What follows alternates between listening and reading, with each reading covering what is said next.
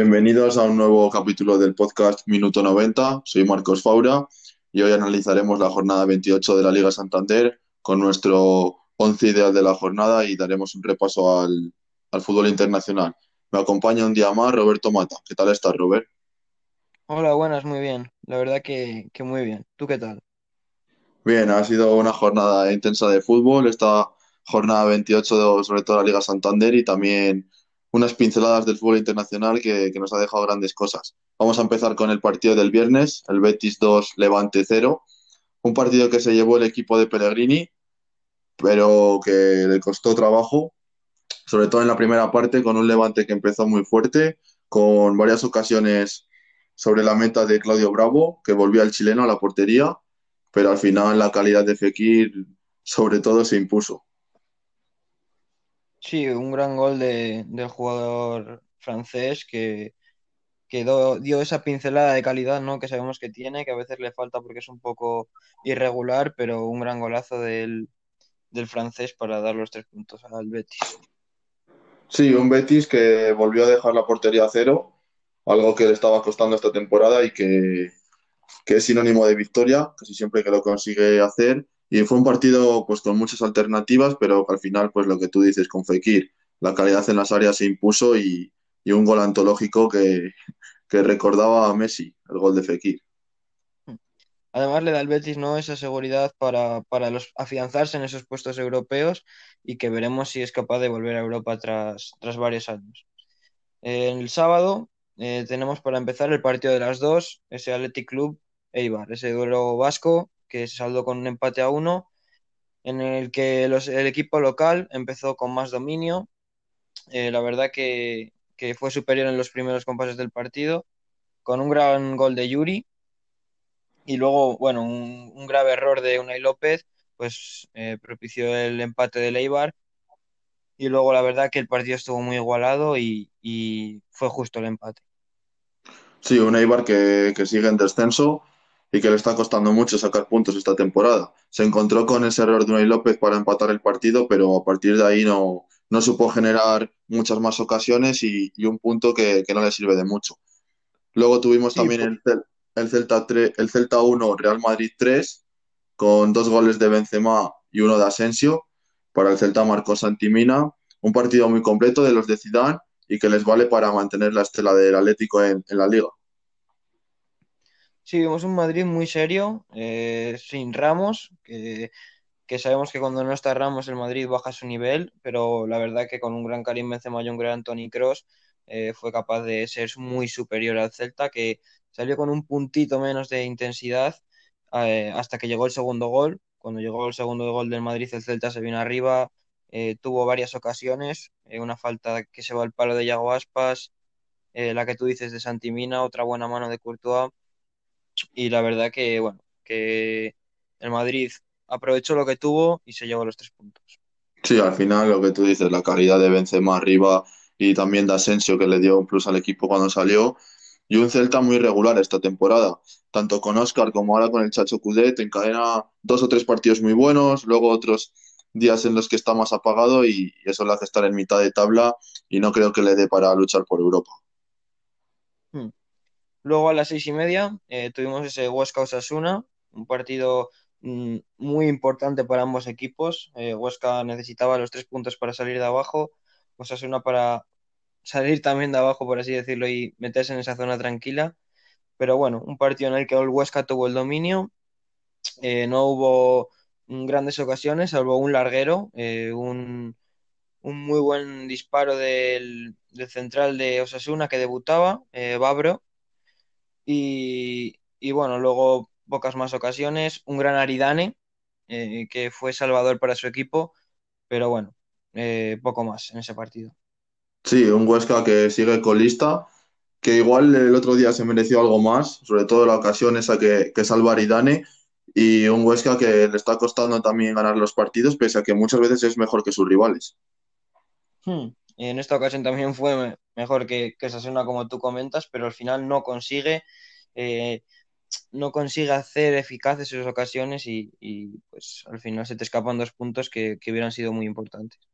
Sí, también tuvo un par de ocasiones Scriche bastante claras, que está acompañando a Rafa Mir en estos últimos partidos eh, en el ataque de, del equipo ostense.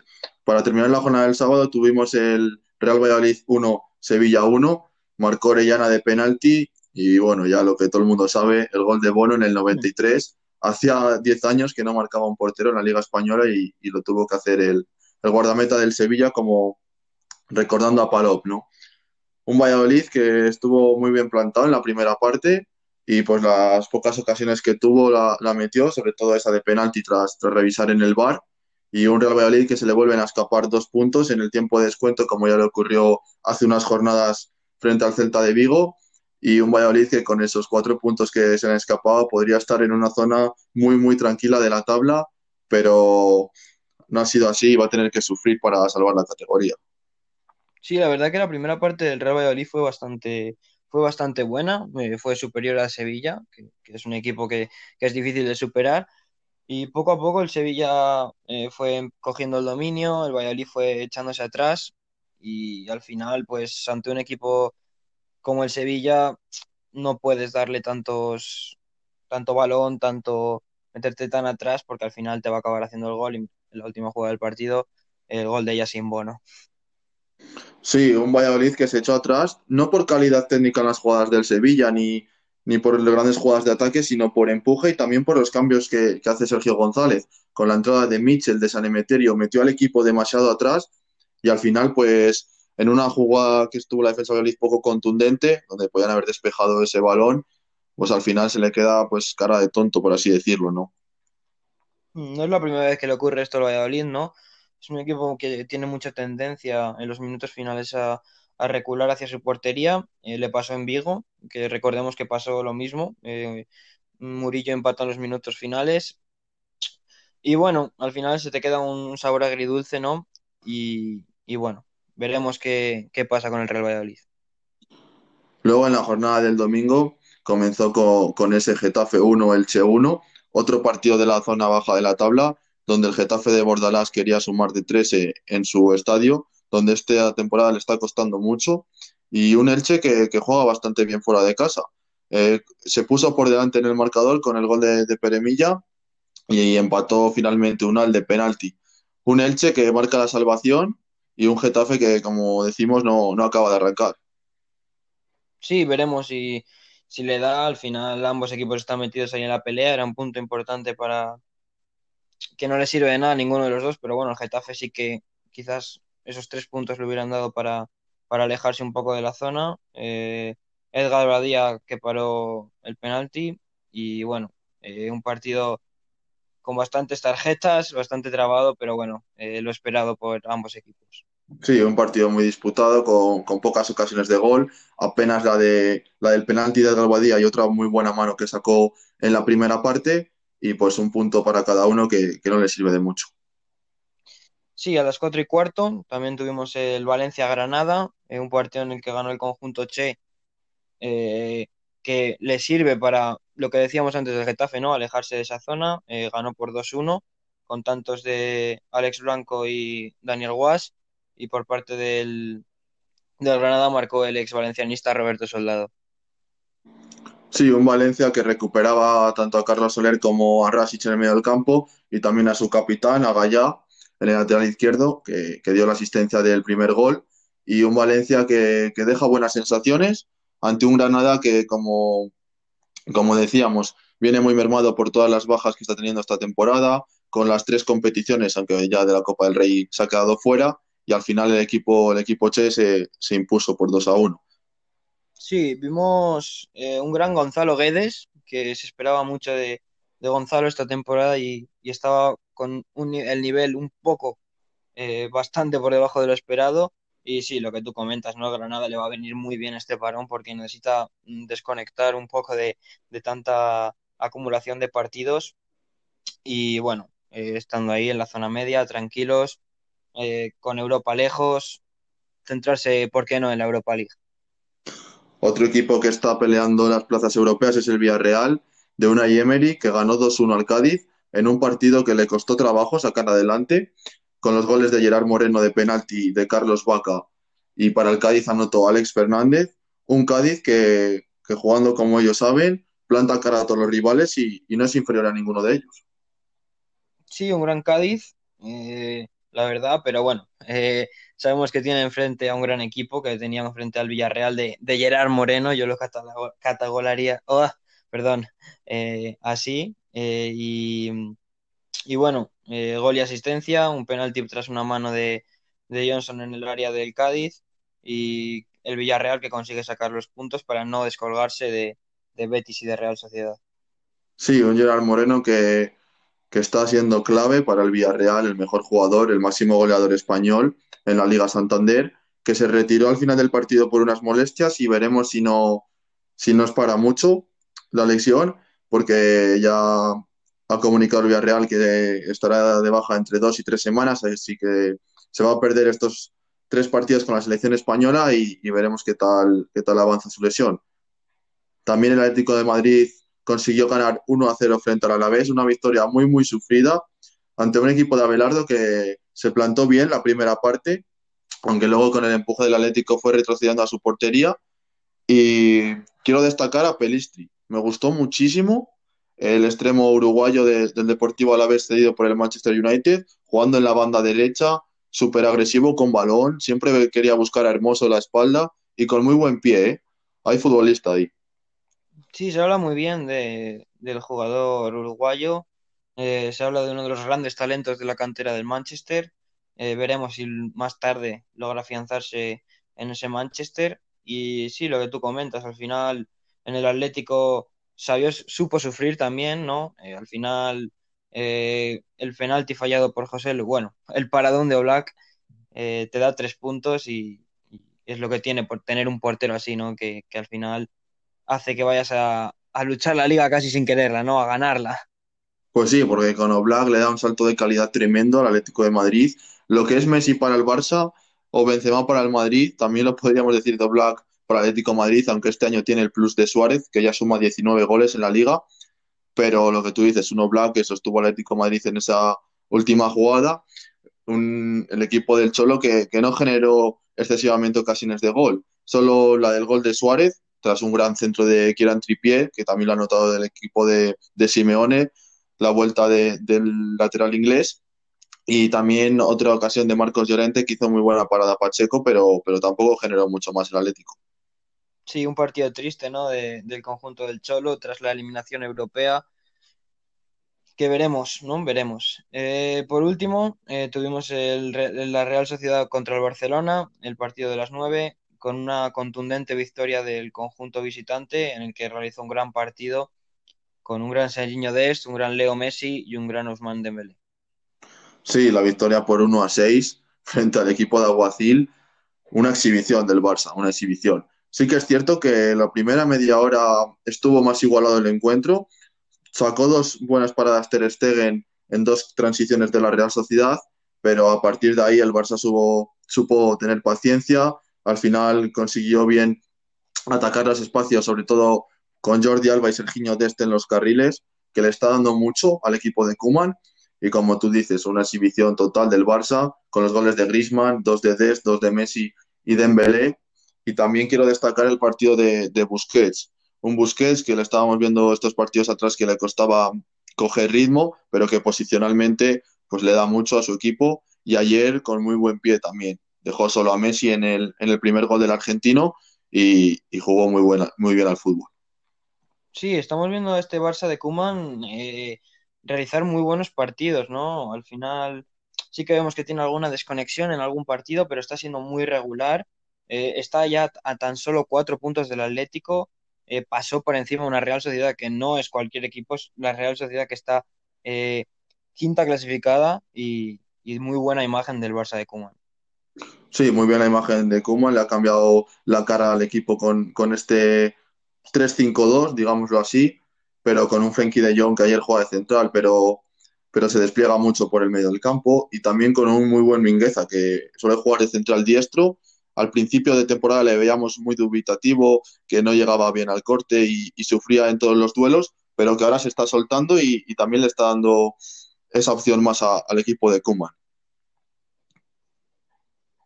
Vamos ya con el once ideal de la jornada. Empezamos con la portería, con Edgar Badía, hemos tenido muchas dudas en esta posición porque también han hecho muy buenos encuentros tanto Oblak como Bono, pero bueno, al final el, el portero del Elche que, que paró un penalti a Ángel en el tramo final del partido y también hizo dos buenas intervenciones para, para salvar un punto para su equipo. Como lateral derecho, eh, hemos elegido a Serginho Dest, el jugador del Fútbol Club Barcelona que anotó dos goles. Eh, carrilero, lateral derecho, bueno, como queráis llamarlo. Eh, gran actuación ¿no? del estadounidense, que a este gran nivel recuerda a Dani Alves, eh, salvando las distancias, pero muy gran partido, muy completo, eh, bien en ataque, bien en defensa de, lateral. Le acompaña en el centro de la zaga a Isa Mandi, el central del Betis, que volvió a coger un, un gran partido frente al Levante. Le estamos viendo a muy buen nivel en la salida de balón y sobre todo actuando casi de líbero cuando su equipo ataca y, y tiene que, que defender muy lejos de su área. Y un central Mandi que le está dando mucho a su equipo y, y no es cosa de, del Betis que, que se mantenga en esas posiciones europeas.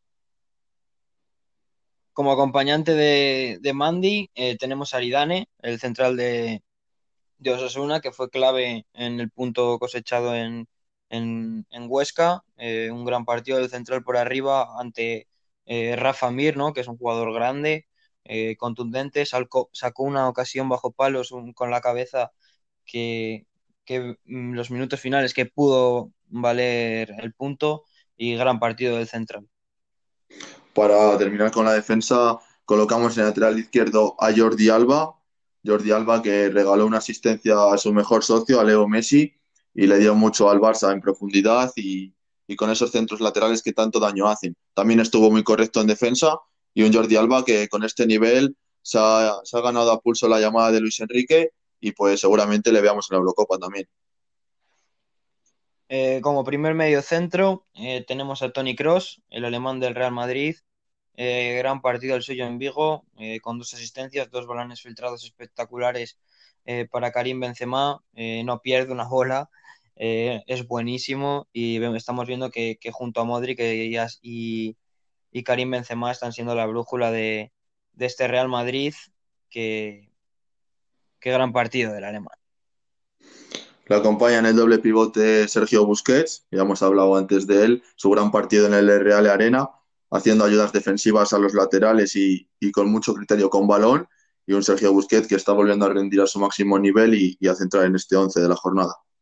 También le acompaña de media punta a Nabil Fekir, el jugador francés del Betis, que hizo un partidazo, sobre todo con ese gol antológico, como la coge en medio campo, se gira cuerpeando con, sacando el culo como a él le gusta y luego pues que en carrera casi sin tocar el balón solo con la cintura consigue irse de tres defensas y, con su pierna menos buena bate a Aitor Fernández y es que casi solo con ese gol merecía estar en el 11 pero es que además hizo muy buen partido.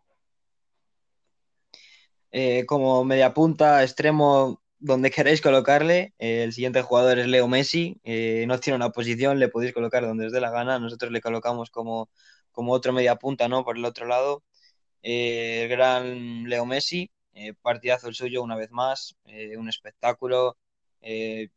Vemos que el argentino está enchufado de verdad. Un gol espectacular, asistencias de todo tipo, dos goles, perdón, es, es buenísimo. No, no creo que haya mucho más que decir de Leo. Sí, luego en, en el ataque está Gerard Moreno, repite en este 11, el futbolista del Villarreal con un gol de penalti y una asistencia a Carlos Vaca, que es que otra vez él solo se fabrica la jugada por la derecha y se la pone para que la empuje el, el colombiano. Y un Gerard Moreno que está a un gran nivel y una pena esa lesión de la que hablábamos antes, muscular. Esperemos que no sea para mucho y, nos siga a hacer disfrutar. Para finalizar nuestro 11, eh, le acompaña eh, Karim Benzema, el jugador del Real Madrid que, como hemos comentado antes, anotó dos goles y dio una asistencia, eh, dos golazos de, de nueve, ¿no? Donde la pone, donde no llega el portero y en el minuto 90, ¿no? Se saca una carrera por la banda para ponerle un centro que, que Asensio solo tiene que empujarla. Gran partido del francés, uno más, que, que está en forma, está en racha, eh, lleva ocho goles en los últimos seis partidos y, y espectacular el, el jugador francés. Este ha sido nuestro once ideal de la jornada 28 en la Liga Santander, Vamos a dar, como siempre, un repaso al fútbol internacional con lo mejorcito que nos ha dejado este fin de semana. Empezamos por Alemania, con el hat-trick de Robert Lewandowski, otro 9 que sigue a lo suyo, un Bayern que se quedó con 10 en el minuto 12 por la expulsión de Davis, pero que aún así le metió 4-0 al Stuttgart.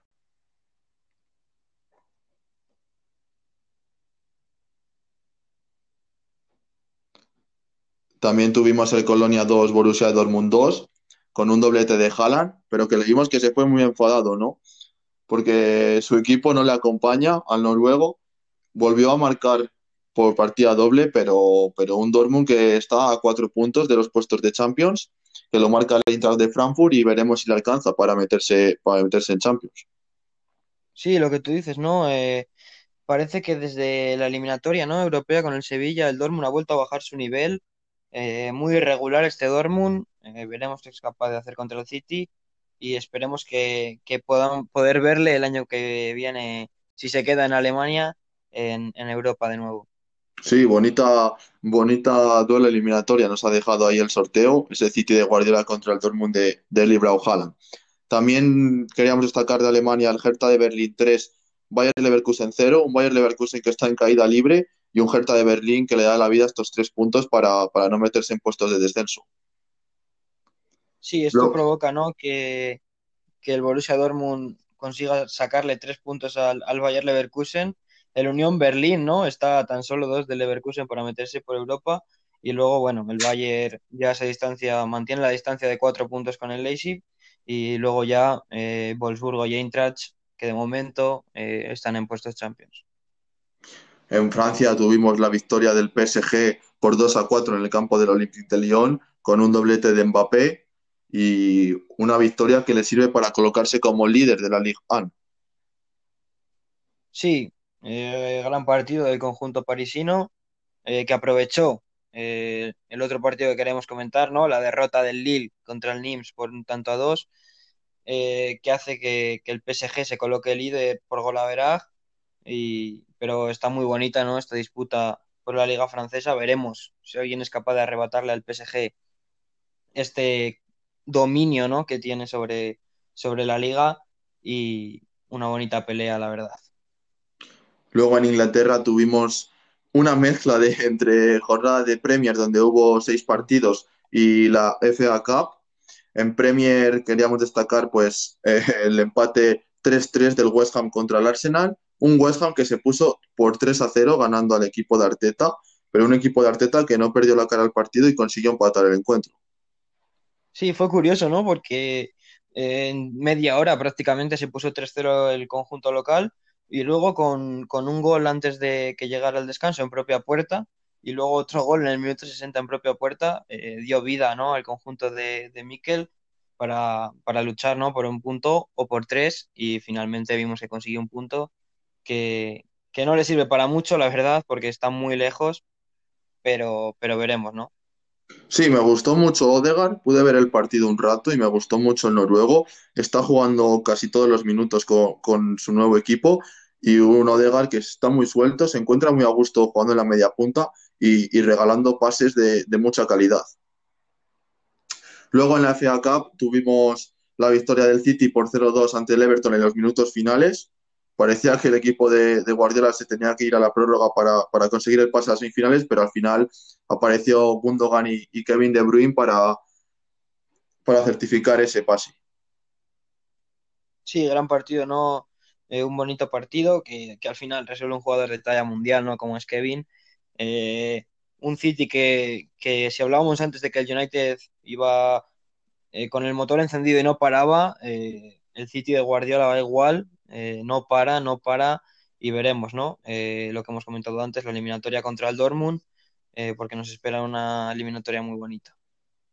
El Chelsea también consiguió pasar a semifinales de la FA Cup tras ganar 2-0 al Sheffield United y el Southampton, que se impuso 0-3 al único equipo de segunda, el Bournemouth, que estaba en, esta, en estos cuartos de final. El último partido fue el Leicester 3, United 1, para mí el mejor partido de los cuatro, con un gran Nacho que consiguió marcar los dos goles y volvió loca la defensa del Manchester. Sí, si antes hablábamos, ¿no? De la racha de Karim Benzema goleadora, ojo con la de y a Nacho porque también está siendo espectacular, ¿no? Lleva en los últimos cuatro partidos siete goles, eh, hat-trick en el partido anterior de liga contra el Sheffield y un doblete contra el Manchester United. Eh, un Manchester United que, bueno, eh, muy irregular, ¿no? vimos que no jugó de titular Bruno Fernández, un jugador que, que se nota mucho. vamos, no es que se note mucho, es que es clave en este United, es el mejor jugador de este Manchester United y, vemos que sin él pues no terminan de carburar. Sí, un United muy irregular esta temporada. Sí que es cierto que la Europa League está algo mejor, pero, pero combina días buenos con días malos y, no acaba de, despegar. Y un Leicester que, que, está a un gran nivel. Yo creo que sí que se va a meter en la Champions. Apenas quedan 10 jornadas en Premier y está muy cerca del objetivo. Y pues que antes solo se encomendaba a Jane Bardi y ahora tiene a otro socio, a Nacho, que, que, está haciendo una temporada brutal. Para terminar, nos vamos a, Italia, donde la Juve cosecha otra decepción más y Pirlo está muy, muy que cuestionado allí en Italia. Calle 0-1 ante el Benevento y se le complica ya muchísimo la Serie A. Hablábamos el anterior, el anterior domingo si podía alcanzar o no al Inter, pero tras esta derrota lo veo casi misión imposible, Robert. Sí, sí, es, es brutal, ¿no? Lo que está pasando con la Juve. Eh, quedó eliminada contra el Oporto con un jugador menos. El Liga no está sabiendo reaccionar y sabemos, creemos, vamos, más bien que no va a llegar al Inter, pero es que no se puede descuidar porque debajo vienen Atalanta, Nápoles y Roma eh, que están en cinco puntos, ¿no? Eh, el Nápoles si gana su partido pasaría a la Juve, ¿no? Y la Juve caería a la cuarta plaza, así que debe tener mucho ojo el, conjunto de Cristiano Ronaldo. Veremos, ¿no? ¿Qué pasa en la serie? Sí, es que es eso. No es que ya vaya a coger al Inter, es que casi se tiene que preocupar de afianzar los puestos de Champions, porque el Nápoles tras la victoria en el Olímpico de Roma por 0-2 con doblete de Mertens, que está a muy buen nivel, se ha apretado todavía más con un Atalanta que también volvió a ganar fuera de casa 0-2 y una batalla que está súper bonita. Esto ha sido todo por, por, hoy en el segundo episodio de la, segunda temporada del podcast Minuto 90. Hemos analizado la jornada 28 con nuestro 11 ideal y, hemos dado una vuelta al, fútbol internacional y esperemos que, os haya gustado y lo, disfrutéis. Un saludo, Robert, y muchas gracias por estar ahí, tío. Un placer. Eh, ya sabes que siempre encantado de, de estar aquí contigo. Un saludo y hasta la próxima.